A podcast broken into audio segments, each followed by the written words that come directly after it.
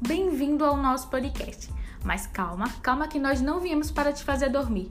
Pelo contrário, queremos te alertar sobre os perigos da comunicação feita nas redes sociais e os riscos da alta exposição pessoal, visto que as pessoas divulgam informações íntimas em tais redes, não dimensionando o impacto que essas informações podem causar.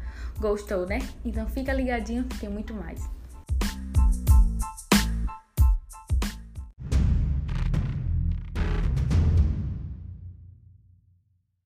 Bastante polêmico e também pouco debatido na sociedade. Fofocas, boatos, correntes, chacotas, fake news e até mesmo cancelamento virtual são disseminadas no mundo digital com velocidade espantosa, contrapondo que algumas décadas atrás, onde a boca a boca, a carta e o telefone fixo eram utilizados ainda que o alcance e velocidade fosse mais reduzido. Hoje, a rede social é o melhor ponto virtual para se interagir.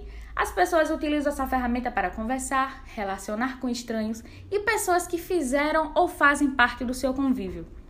O risco da autoexposição é muito grande, pois as pessoas não sabem utilizar tais ferramentas, postando banalidade e outras informações pessoais, sem imaginar nas consequências que tudo isso pode acarretar.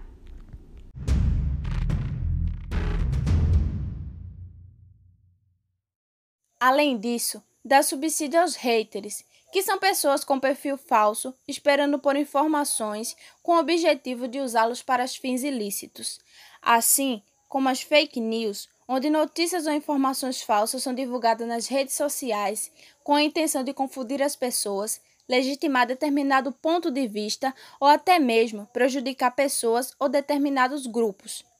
Essas notícias se espalham rapidamente, como um vírus, porque geralmente são bem atrativas e convincentes. Assim, as pessoas passam adiante a fake news acreditando que realmente é uma mensagem importante.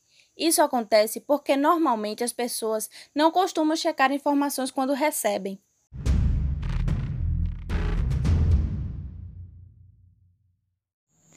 Sobretudo, a rede social é um meio de comunicação, propaganda e entretenimento para que as pessoas e empresas se conectem e se apresentem, significando oportunidades.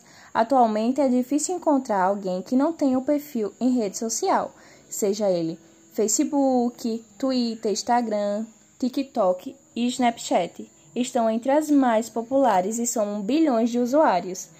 Entre crianças, adolescentes, jovens, adultos, idosos e até animais. Embora haja uma idade mínima para poder começar a utilizar a rede social, há pessoas de todas as idades e até mesmo bebês que estão na barriga da mãe já possuem um perfil em rede social. Esses usuários compartilham os momentos, informações e experiências que precisam ter cuidado com a quantidade de, de informações pessoais que são postadas nas redes sociais pois elas podem colocar em risco a sua segurança e da sua família.